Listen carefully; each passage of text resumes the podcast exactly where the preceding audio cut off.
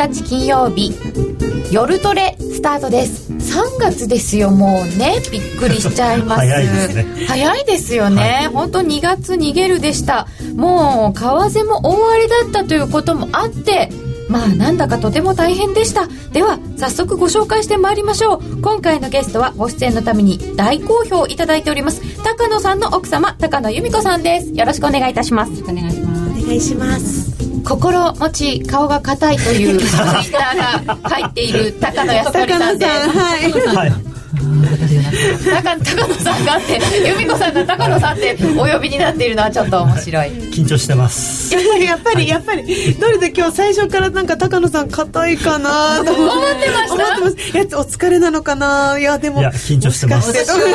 がつかなかった本当ですか、うん、という実はチェックが細かかったのめときなるみちゃんです、そして進行家のうちです。よろしくお願いいたします。えー、本日も高野さんの、はいえー、お話も伺いつつ由美子さんのトレード手法をガンガン教えていただくことになっております、はい、えー、足元でユーロドルがちょっと動いてきてユーロドル1.299091でポンド円ポンドドルが、えっ、と6時半ぐらいに動いてえらい動きましたね。ポンドドル今1.503133、はい、あのー、まあ5時、えー、この最初にですね、はい、えー、と6時28分にイギリスの2月の製造業 PMI というのが出たんですけれども、まあ、これが予想よりも弱かったということでまずはそのポンド売りが進んだと。でそれによってですねポンドは、えーまあ、ここ結構重要なポイント、はい、えー、去年の5月それから一昨年のあ去年の1月からその前をもっと遡ると2010年の12月とかが、まあ、その辺りずっとですねこの1.52から1.53ぐらいで何回も跳ね返されていたんですね。でそこを割り込んできたということでかなりそのストップロス的な動きがあの進んでるのかなということとそれと、まあ、それにポンドにですね、えー、ユーロはつられる形で下がり出してで今度は、まあ、ユーロはユーロで、えーまあ、やはり最近のですね安値を、まあ、抜いてきたと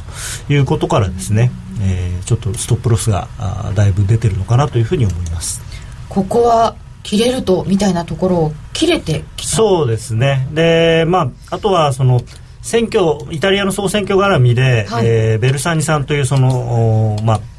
えー、中道緊縮派の人、はい、あの中道左派の人ですね、まあ、彼がその、まあ、大連立、まあ、中道右派のベルルスコーニ氏らとのその大連立を否定したんですね。それをやらないと。でそうなるとですね、えーまあ、第三極の、まあ、五つ星運動というところと、まあ、くっつくのかなというのもあるんですがただそこの五つ星運動自体はその国政を担う準備はできていないというふうにはっきりその党首が言ってるんですね。コメディアンの人でしたはい。あの元コメディアンというか、まあ、あの舞台俳優かなんかいろいろやってるみたいですけどでもともとですねあの正直その人たちもあのプロの政治家はあまりいないみたいなのでですからちょっと難しいんですよね。ですからあでしかもその既成政党を批判することで、えー、当選をした人たちなのでその既成政党とその連合を組むというのはもう自己否定につながってしまうので、まあ、それはちょっとやっぱ難しいと。で残された道はその大連合しかなかったんですけれどもそれがまあ一応ないということになるとですね結局、まあ、再選挙みたいな話になってしまうんですよね。で再選挙をすると今度五つ星運動がやさらに票を集めるんじゃないかっていうふうな見方になっていてそうなるとですね、まあ、もう一回やってもやるだけ無駄っていうかかえってぐしゃぐしゃ？ぐしゃぐしゃになるあの五つ星運動が伸びそうなんでベルルスコーニさんはいやあの本当は嫌だけども中道右派とあ中道左派とですね手を組んでもいいよみたいなことを言ってたんですけれども。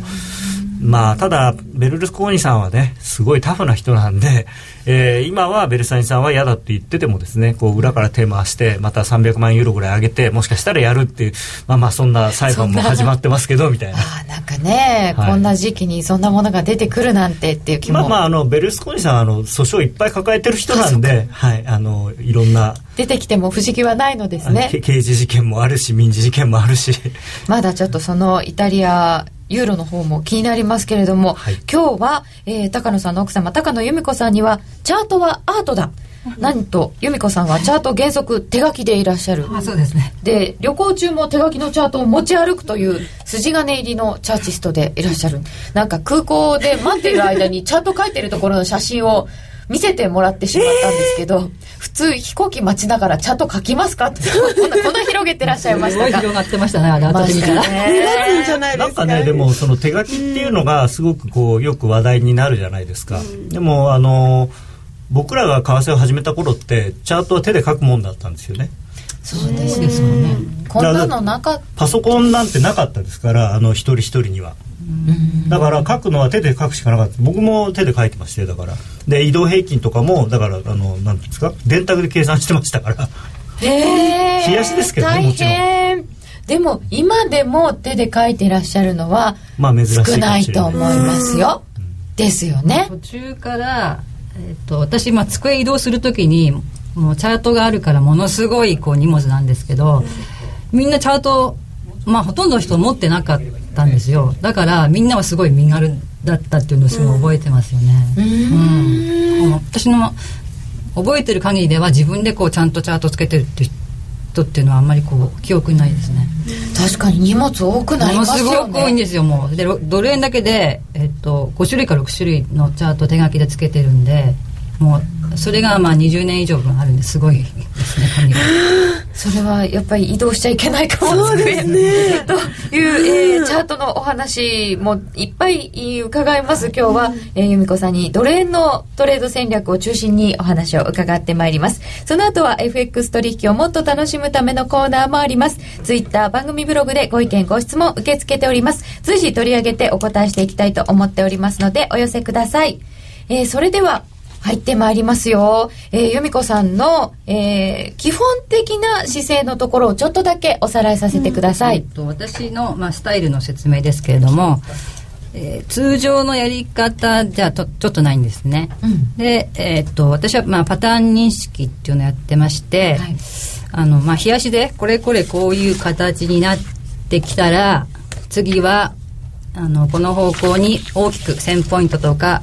動きやすいっていう、まあ、自分はパターンをそういうもいくつか持ってるんですけれどもでそういうところをあ基本的に狙って、あのまあ、細かいところはまあ結適当に流しといてそういうパターンにはまった時に、まあ、一気に、まあ、1年分をそこで狙うっていう、まあ、スタイルが基本なんですね。大きく取れるところで、うんここぞというところで、うん、1000ポイントとか取っちゃう。ででそういうふうに形が冷やしの形がこう整ってくるっていうのは、まあ、そんなに頻繁になもちろんないんですよ。で大体まあこう1年に1回ぐらいそうの感覚でまあそういうのがまあ来るんで、まあ、常にそそれに入ってくるかどうかはまあ見てるって感じですよね。でも年に1回ぐらいはあるものですか、うーんで、えーそのためにはい。大きく取っていくためにこれを必ず見ているっていうのは何ですか、でまあその形は基本的に見てますよね。でそれに必ずその売買の、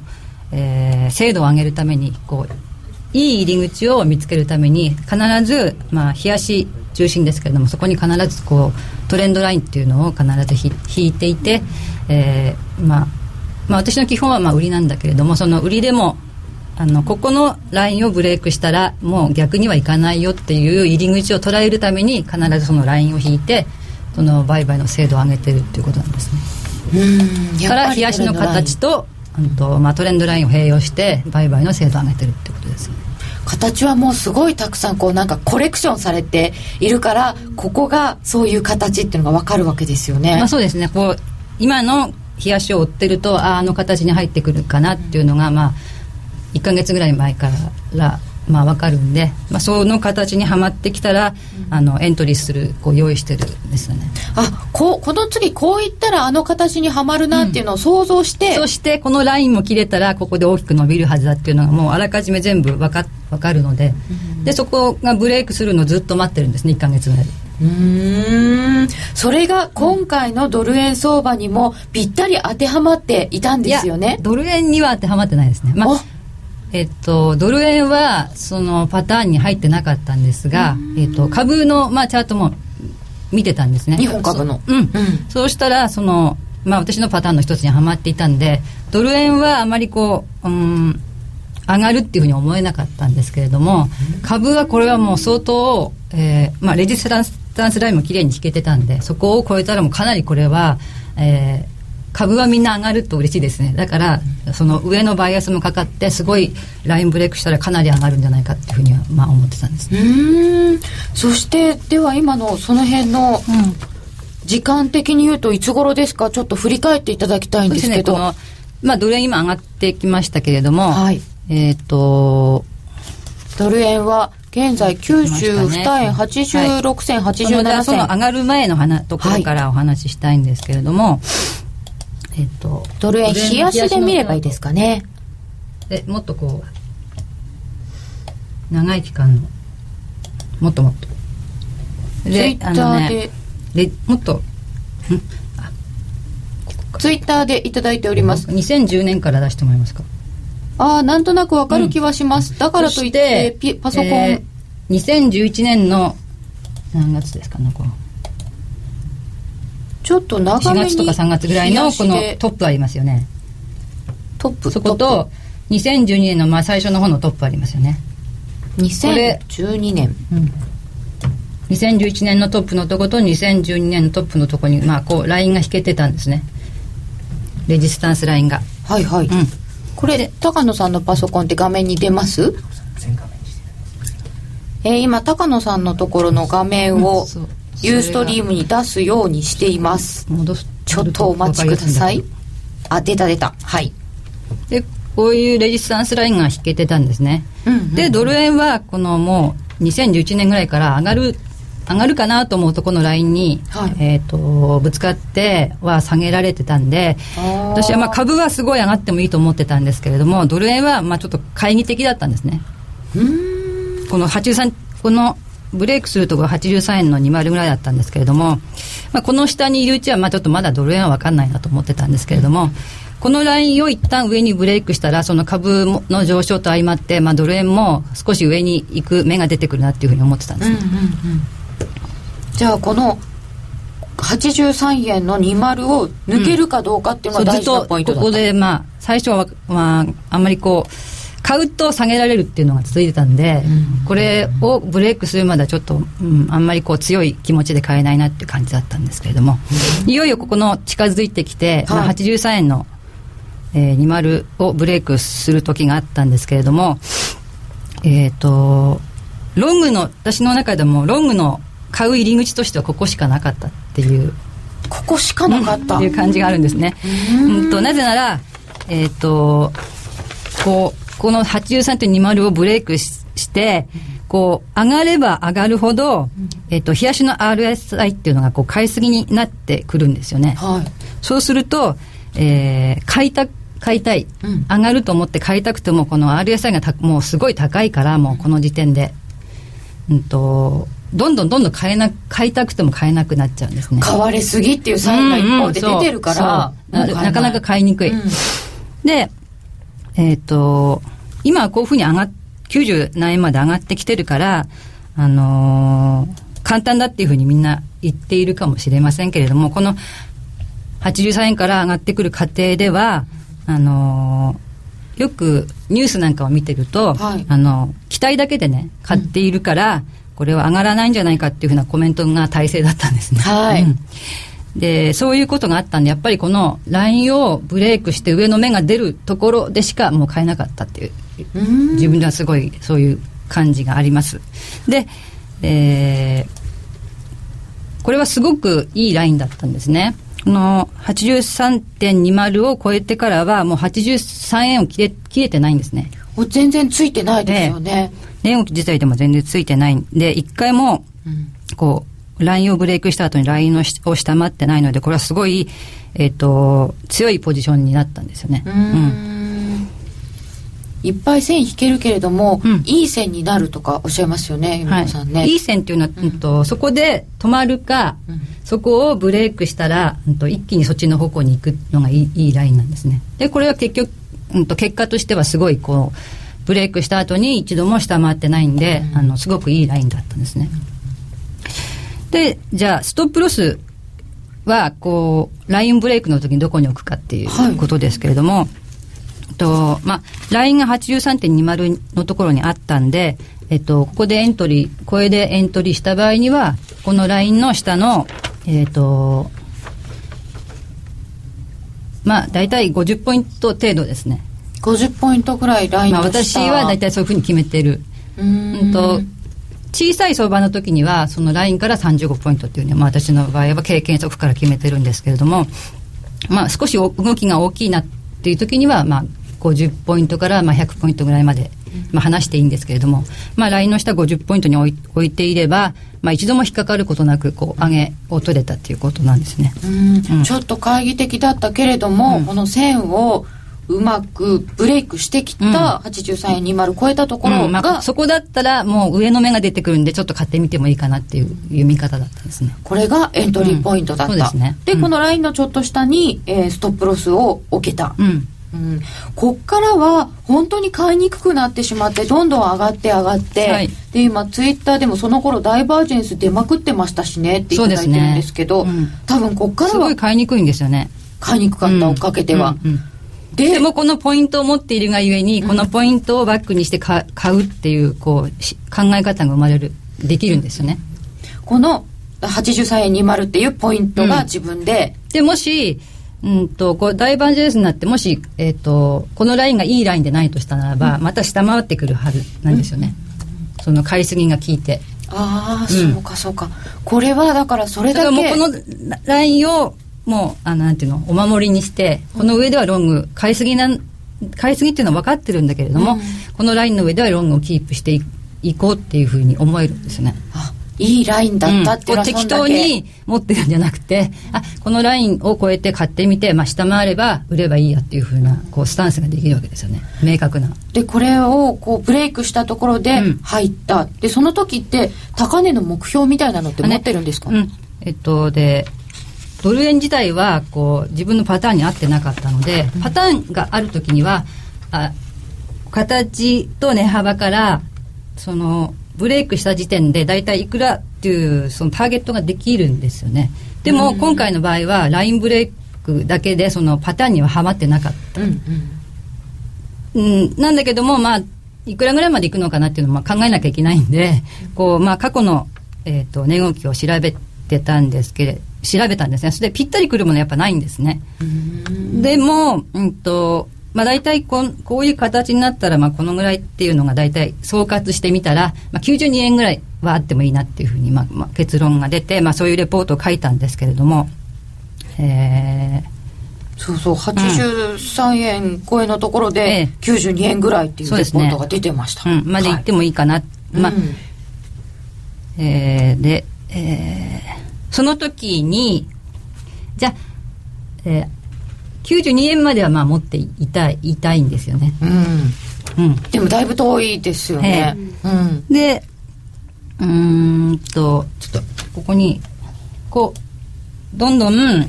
日足がこう、右にずれていくじゃないですか、動きにつれて。その時に、こう、だ次にまたこの、トレンドラインとは別にサポートラインが引けてくるんですよね。これまではこのブレイクした右側に下がってくるこうラインが引けてましたけど、はい。今度は新しく上がってきたから上昇トレンドに入って今度サポートが引けてくるじゃないですか。サポートラインが引けてきます、はい。そうするとこのラインの上にいる間は、その自分が目処とした92円までは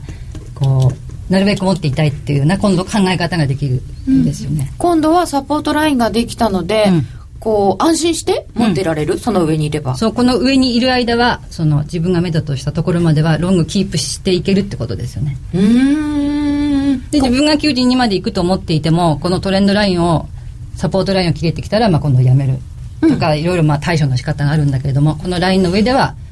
うんとまあ、基本的に頑張って92円まではまあロング持っていこうっていう考え方ですよね。えー、ツイッターでいただいてます。由美子さんもしかして今年のトレードほぼ終わりですか？えっと私あんまり買いは好きじゃないんで。まあ買いで、えーご夫婦だね。やっぱり買いで参加するときには まあ逃げ腰なんでああ、まあその売りの時にはもうすごい大きくでリスク取れるんだけども買いは嫌いなんでうん。リスクが少なめなんでえー、乗り遅れちゃったらおしめ買いできないパターンあだから今からね、そのね、えっと、話、今、面白い話する、するんですけど、じゃあこのね、83の20で、まあ、うまく変えてる人はいいですよね。この人の83と20の下にストップロを置いて、うん、このラインを下回るまでは、まあ、学校を持ってるっていう。はいこんなところで書いてたらあ,、まあ、ある意味楽ちんですよね。はい。い、や、うん、こう一度もうやめなきゃいけないかどうか考える必要がないからですね。うん、うん、だけどそのここで買いそびれた人はどうするかっていうことの今話をするんですけれども、まずここが最初の一番いい入り口だったと、はい、83の205円が。いい入り口でした。じゃあねこの92円まで行くと思ってここで8320で買い損ねました、うん、じゃあ次どうするかっていうことですよね。もうだって入れないんですよ、うん、どんどんどんどん上がっていくし、うん、だからその他の入り口としてはどういうところがあったかっていうことの話をしたいんですけれども。他にも入り口あったのか、例えばもうこの85円とか超えてきたところではもう RSI またかなりもうなんていうの買いすぎに買いすぎ重ねてますよね、だからものすごい怖いで、その怖い中でもどういうところを狙狙ったらいいかっていうお話なんですね。で、こう、トレンド、まあ、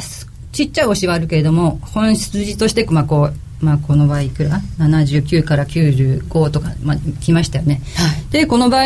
こういう上昇トレンドの時でも、直線にはいかないわけですよね。うん、毎日は上がらない。必ず、こう、うん、息継ぎ。息継ぎ。こう、買い疲れて、うん、はーってなるところがあるんですね。あ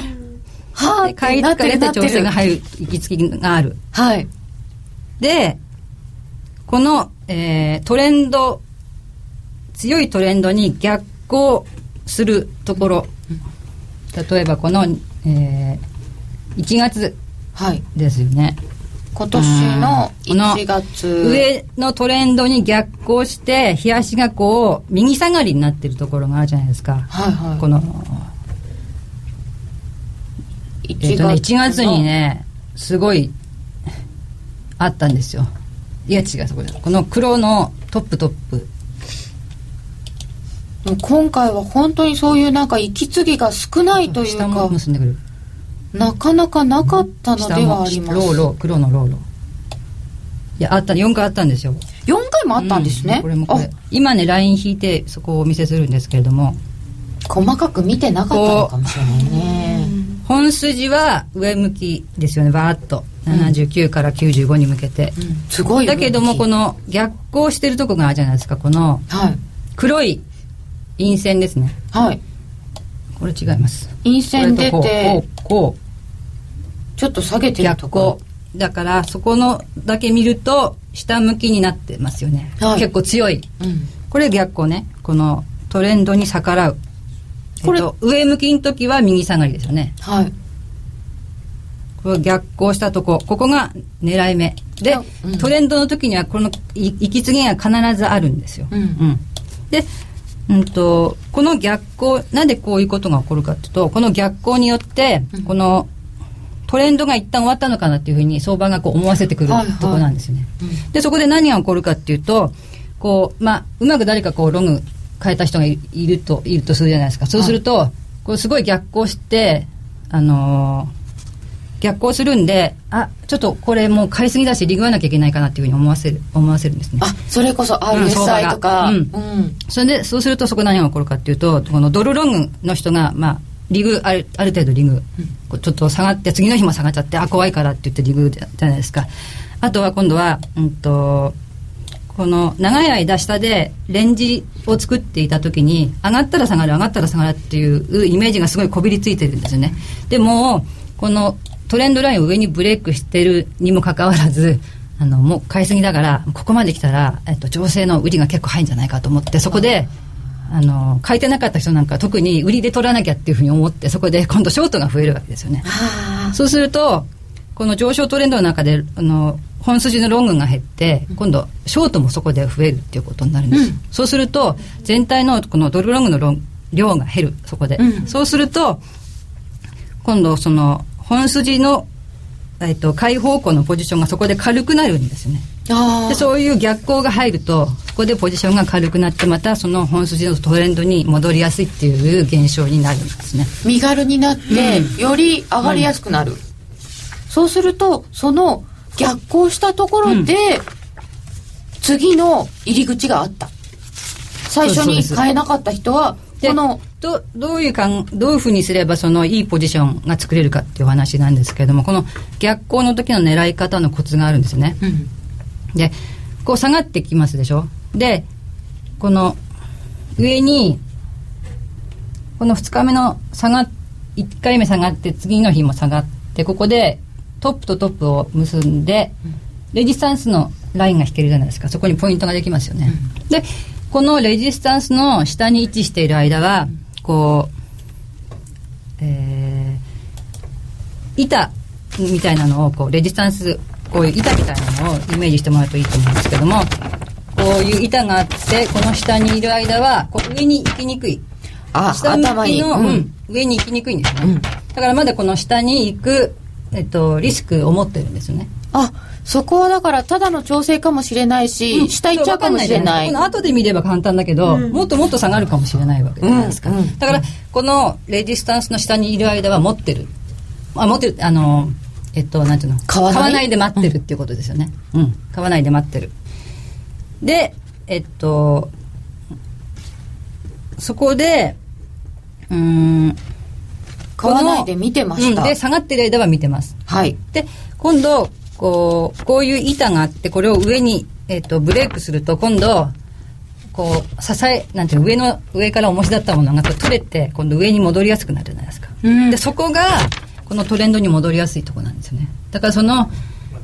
下がってる間は持ってる。レジスタンスの下ではあ待ってる。待ってる。変わらず待ってる、うん、で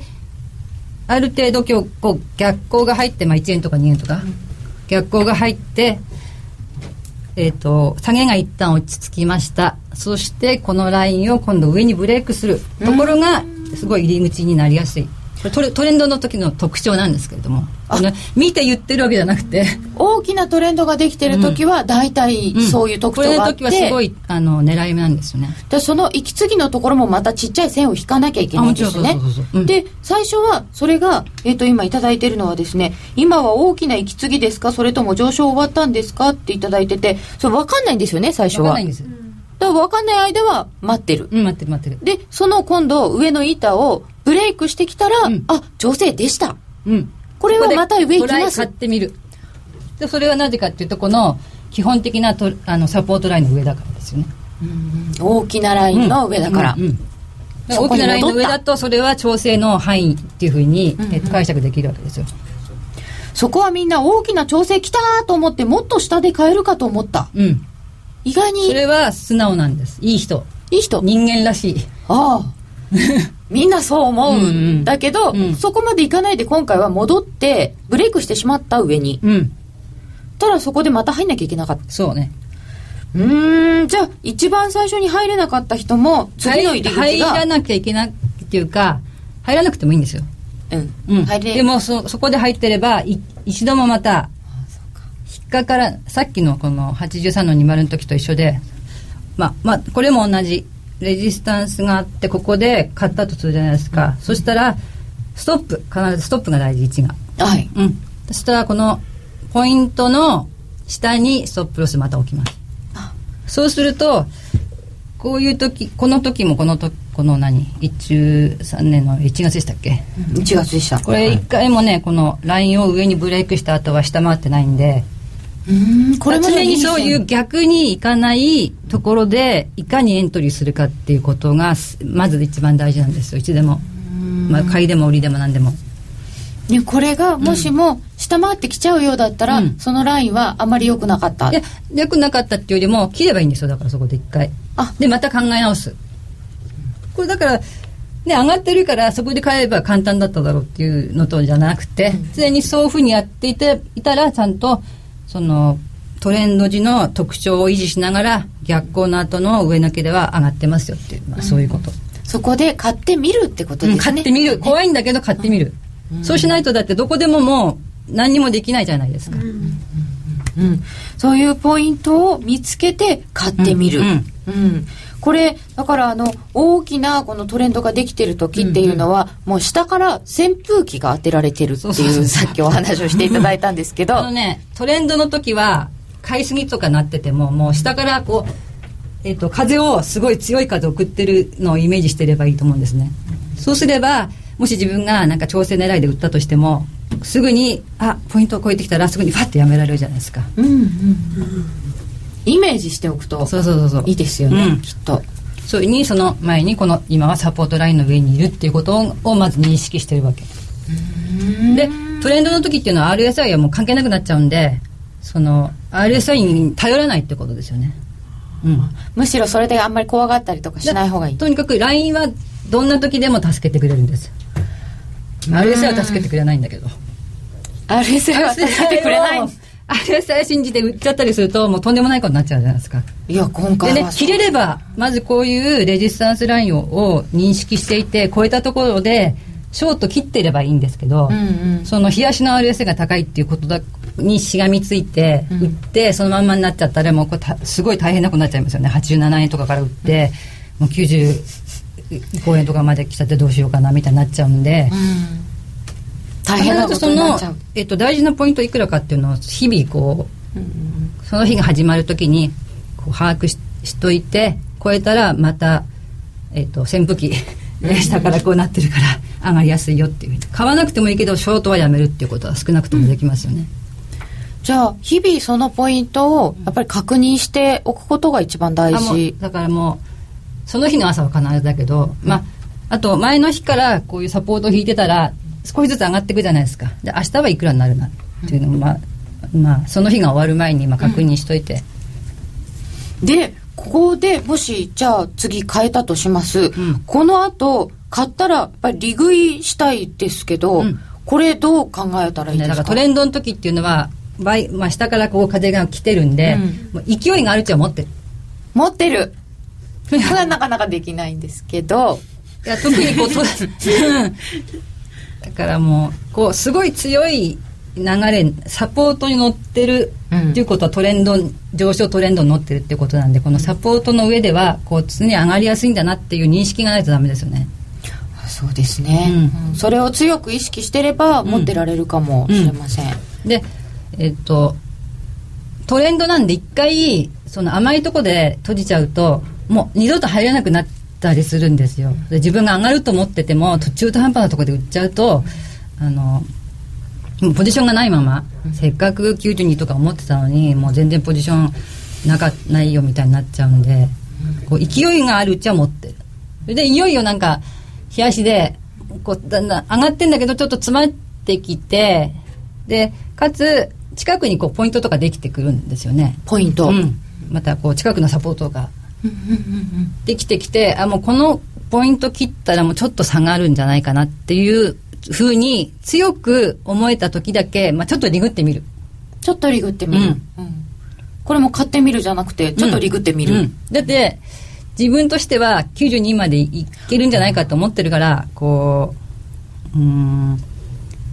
なるべくそこまでは根っこのロングはキープしたいわけじゃないですか。うん、だからすごく重いなと思った時には一旦売ってみるんだけどその時には、えっとこの基本サポートのラインの上にいる間はこう買い戻す意識で売るっていうことですよ。ね売ったら売っちゃってはあリグった3円リグったとかなって嬉しがってるんじゃなくて。うんと自分はどこまで持ってきたいのかっていうのを、まあ、念頭に置いて一回売ってもまたこういう、えー、とレジスタンス上がる時には逆光のレジスタンスをきまた上にブレイクしたらまた上がりやすいわけですからそこ一回売ってもそこを超えてきたらまた買い戻すっていうことですよね。もう一回入れる準備をうん。した上で、そう。まあちょっと売ってみる。こう休んじゃうんじゃなくて、まあ、下が売ってね下がってるうちはまあよかったよかったってなでこう安心してってもいいんだけどいよいよ下げ止まって、はい。こういう 逆光からまた本筋に入るところではもうまたちょっと買い戻す。うん、もう一回そこでチャレンジでね、ですその場合もなるべく自分が売ったところからレートが離れないところがまあ望ましいんですよね。例えば売っちゃったところから、えっと下がって売ってしまったところから1円とか離れちゃうと、こうコストが悪くなっちゃうじゃないあですか。そうですだねから私がいつもそのすごく一番気をつけていることは、自分が一旦リグったところからまあできれば2 3 0銭の範囲、うん。まあ売ったところから下だったらもうそれは最高にいいんだけれども、あーその売ったところよりも戻してきたら、まあ、2 3 0銭以内ではまた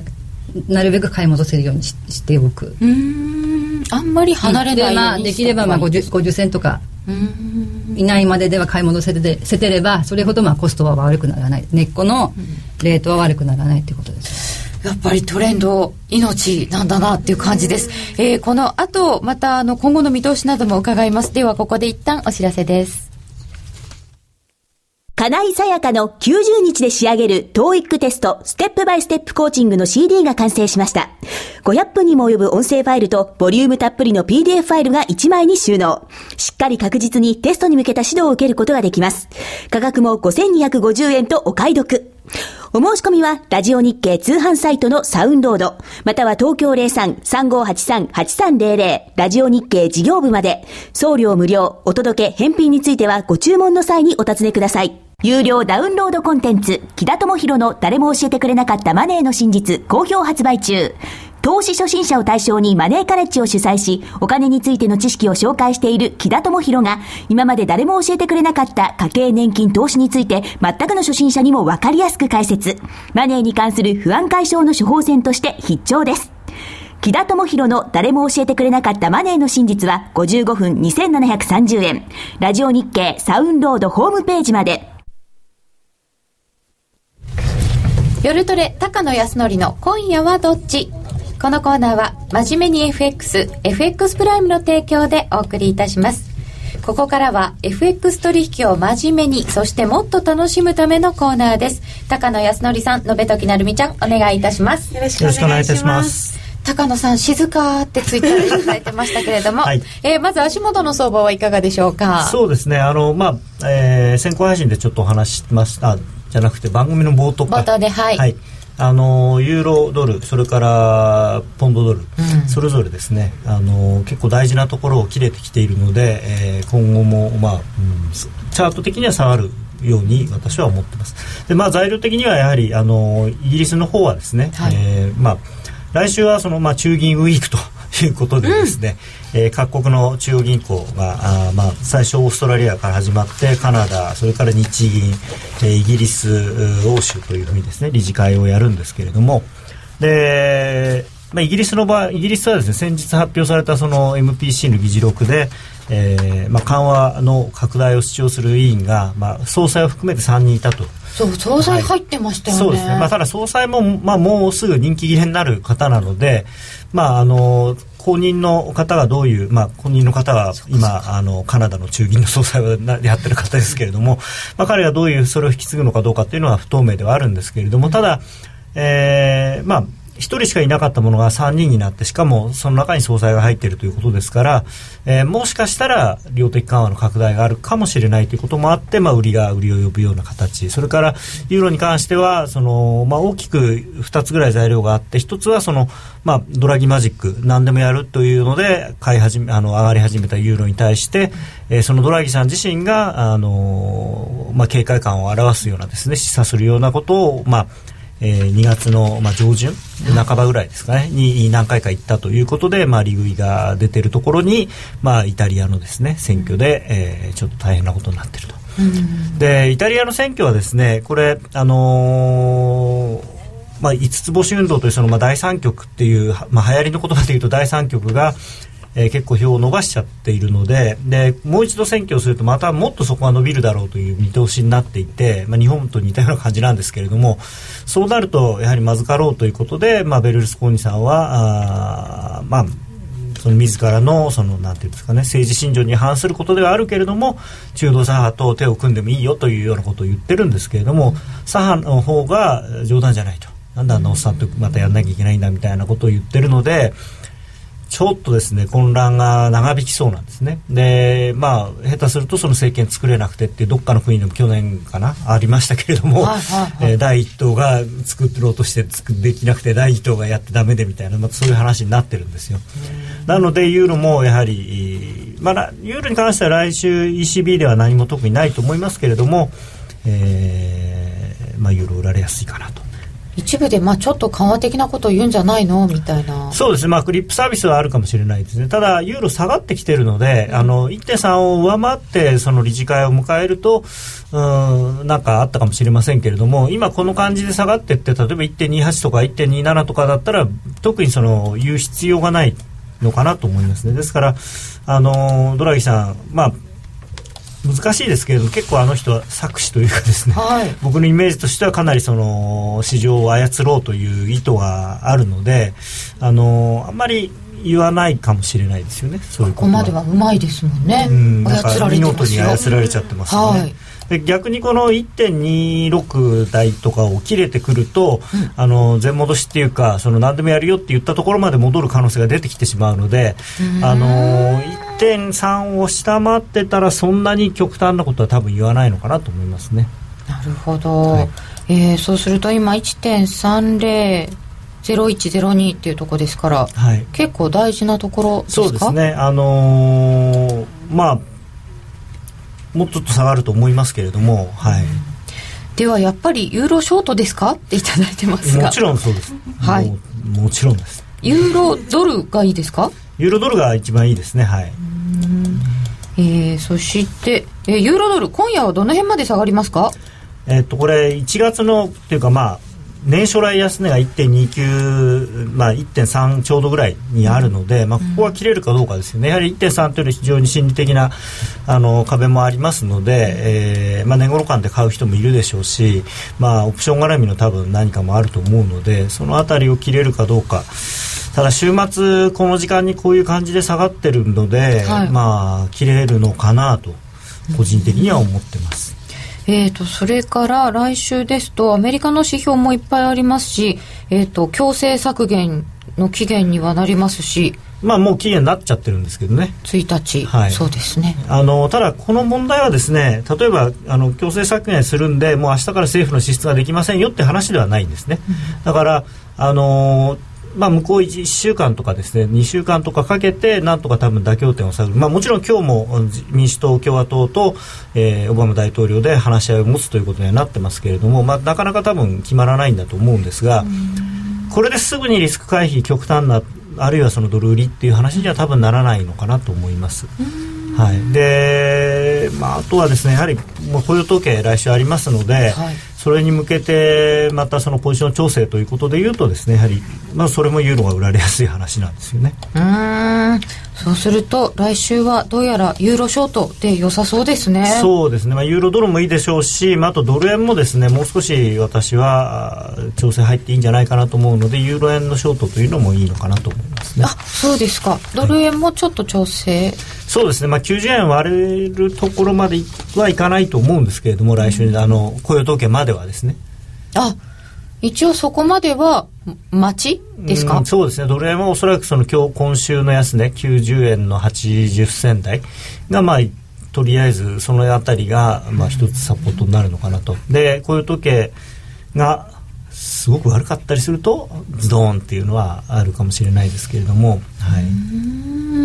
はい、えー、さて高野さん今夜はどっちですからこれから取引をしようと思っている方にもアドバイスを一言お願いします。そうですね。ちょっとユーロかなり下がってきちゃってるので、うん、あの今1.30の攻防をいろいろやってるやってますけれどもまあそうですね。1.30のうん。まあできれば20ぐらいで売りたいですけれどもね、はいまあ、どこで売るかっていう話だと思いますなるほど、はい、えーぜひ来週もお楽しみになさってください。高野康則の今夜はどっち？このコーナーは真面目に FX、FX プライムの提供でお送りいたしました。スプレッドは狭い方が良いけれど、それだけで勝てていますか？必要なのは投資力。FX プライムなら質の高いマーケット情報やセミナーが盛りだくさん。さらにいろいろな取引ツールも無料でご提供。しかも FX プライムは約定力100%でスリッページもなしなので、実質スプレッドは見た目以上に低水準。だから FX を取引するならお客様の FX 力が着実に身につく真面目に FX、FX プライムで。FX プライム株式会社は関東財務局長金賞第259号の金融商品取引業者です。FX プライムで取り扱う商品は価格の変動等により投資額以上の損失が発生することがあります。取引開始にあたっては、契約締結前書面を熟読ご理解いただいた上で、ご自身の判断にてお願いいたします。詳しくは、契約締結前交付書面等をお読みください。気になるレースが今すぐ聞けるラジオ日経のレース実況をナビダイヤルでお届けします開催日のレースはライブで3ヶ月前までのレースは録音でいつでも聞けます。電話番号は0570-008460 0570-008460 0570を走ろうと覚えてください。情報料無料かかるのは通話料のみ。ガイダンスに従ってご利用ください。名機と呼ばれるあのロングセラーラジオ。ソニーの EX5 が装いも新たに再登場。高級感あふれる大型ボディに大音量スピーカーを搭載。AM、FM も受信可能です。卓上型ラジオ EX5 Mark II AC アダプター付きで税込み1万8000円。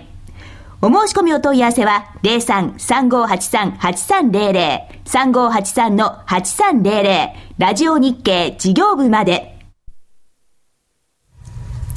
さて、えー今日は高野康則さんの奥様高野由美子さんのドル円の戦略を伺ってきておりますが、えーここからは一体どうなのかちょっと見通しのところも伺いたいんですけれど。なんか自分はあまり面白くないですね。面白くない？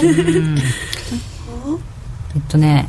ちょっと一回終わっちゃったんですよね。一回終わった。こう92円に到達してからはまあできれば調整があるならば売りたいっていうふうにずっと思っていて、はい。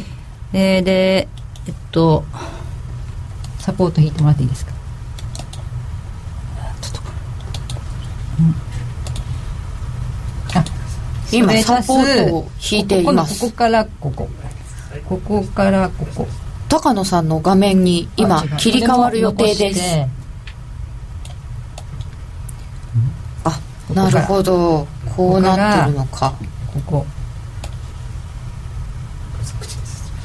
今ですねこう大きなきこの基本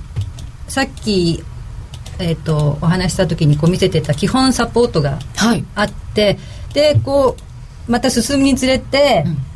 新しいサポート近もっと近くのサポートラインがもう一本引けてたんですよね、で12月12日の安値と、えー1月23日の安値を結んだ線ですね。上にある方ですね、うん、こもう一本ラインが引けてきたんで、まあ、このラインブレイクするときにはショート持っていたいなと思っていたんですね。はいで、で、この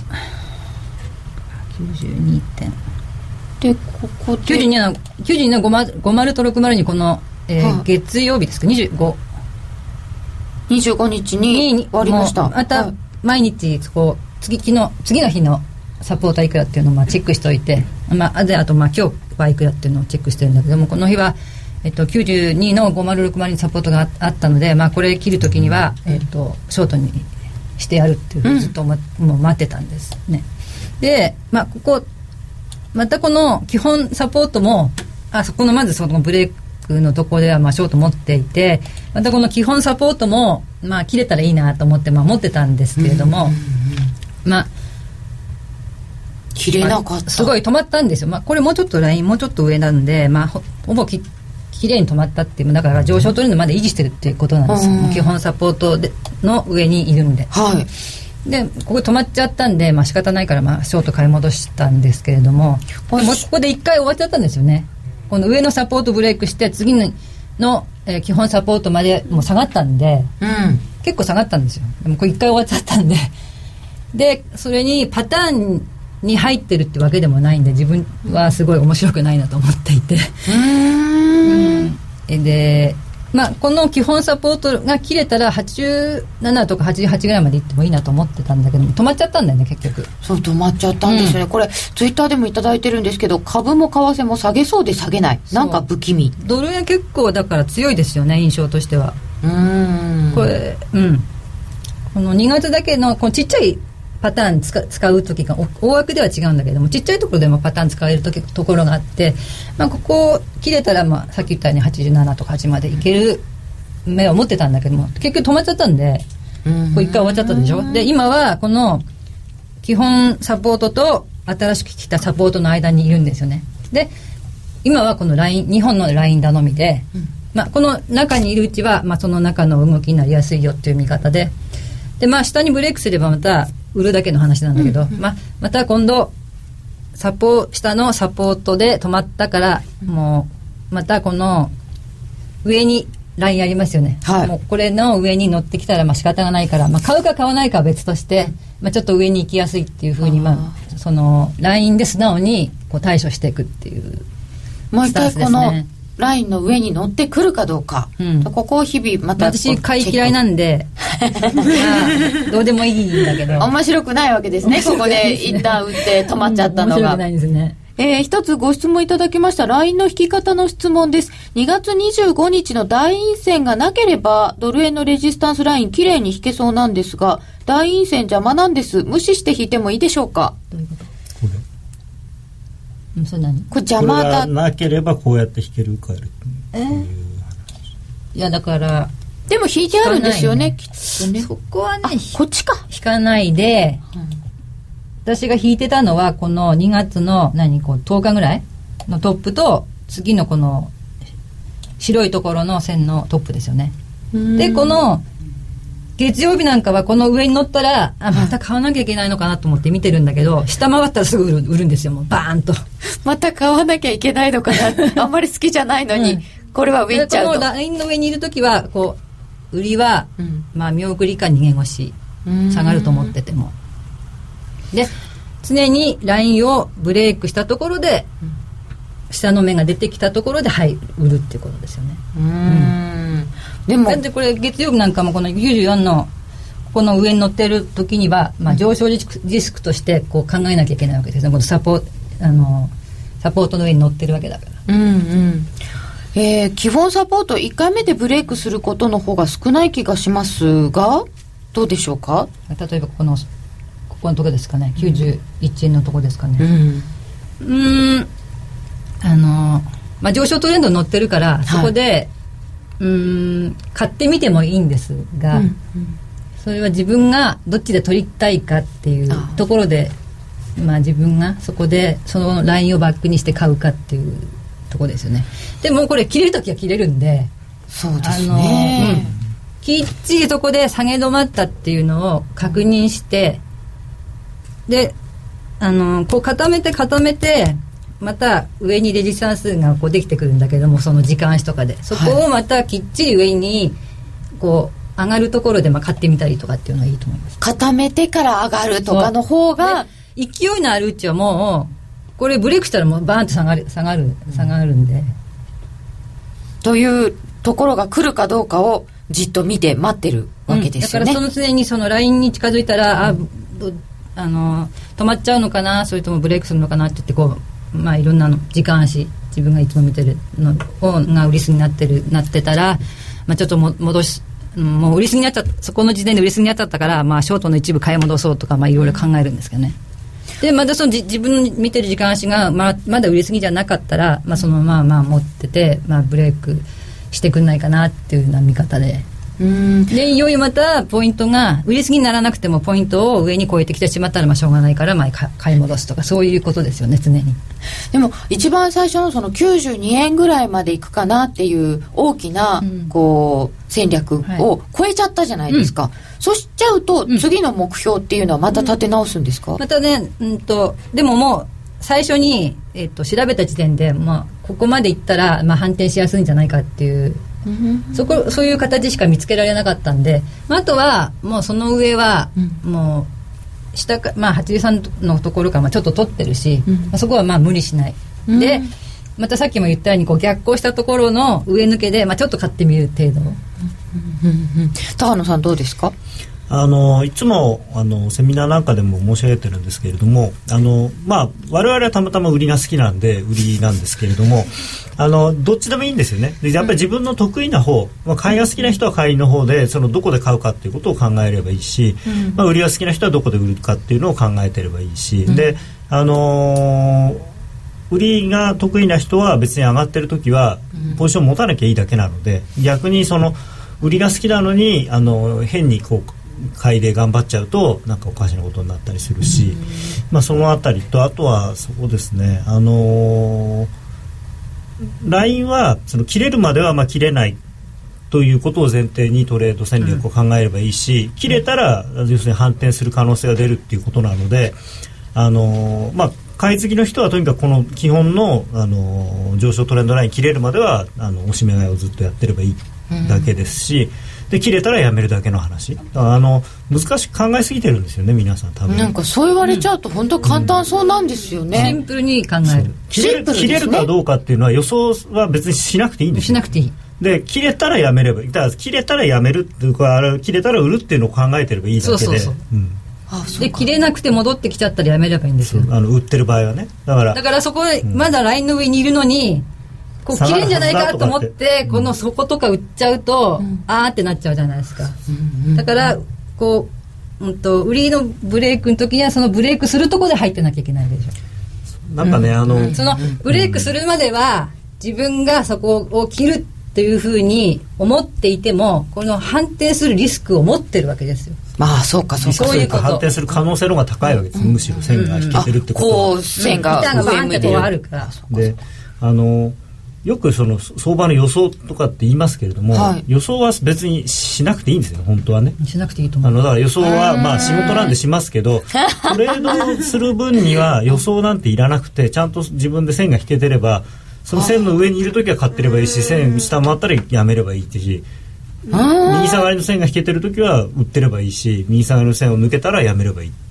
そうか。なんかももっと単純に考えた方がいいのかもしれない。考えないと相場が難しいから考え方も複雑にすると複雑かける複雑はもうわけが分かんなくなっちゃうああそっか。そもそも相場は難しいので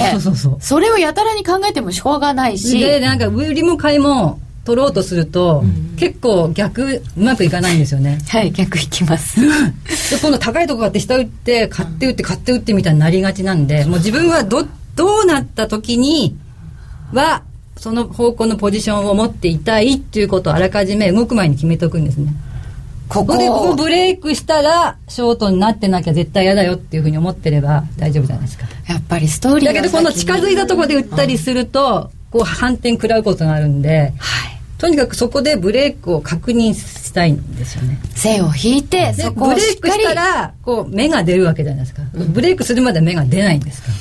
まあ、まあ言い方は言葉は多分違うんですけれども、まあ、結局自分のルールをどういうふうに作るかっていうことですよね。はいその辺、しっかりこれからも考えていきたいと思います。時々やっぱり原点に帰るというか、シンプルに帰りたいと思います。本日のゲスト、ご出演のたびに本当に面白いお話です。高野さんの奥様、高野由美子さんでした。ありがとうございました。したそして、高野康則さん、延時なるみちゃんでした。ありがとうございました。ありがとうございました。ラジオの前の皆様とはこの辺でお別れです。ユーストリーム、もう少し延長戦やりますので、そ、そちらでユーロドルなど伺います。こちらもどうぞよろしければいらしてください。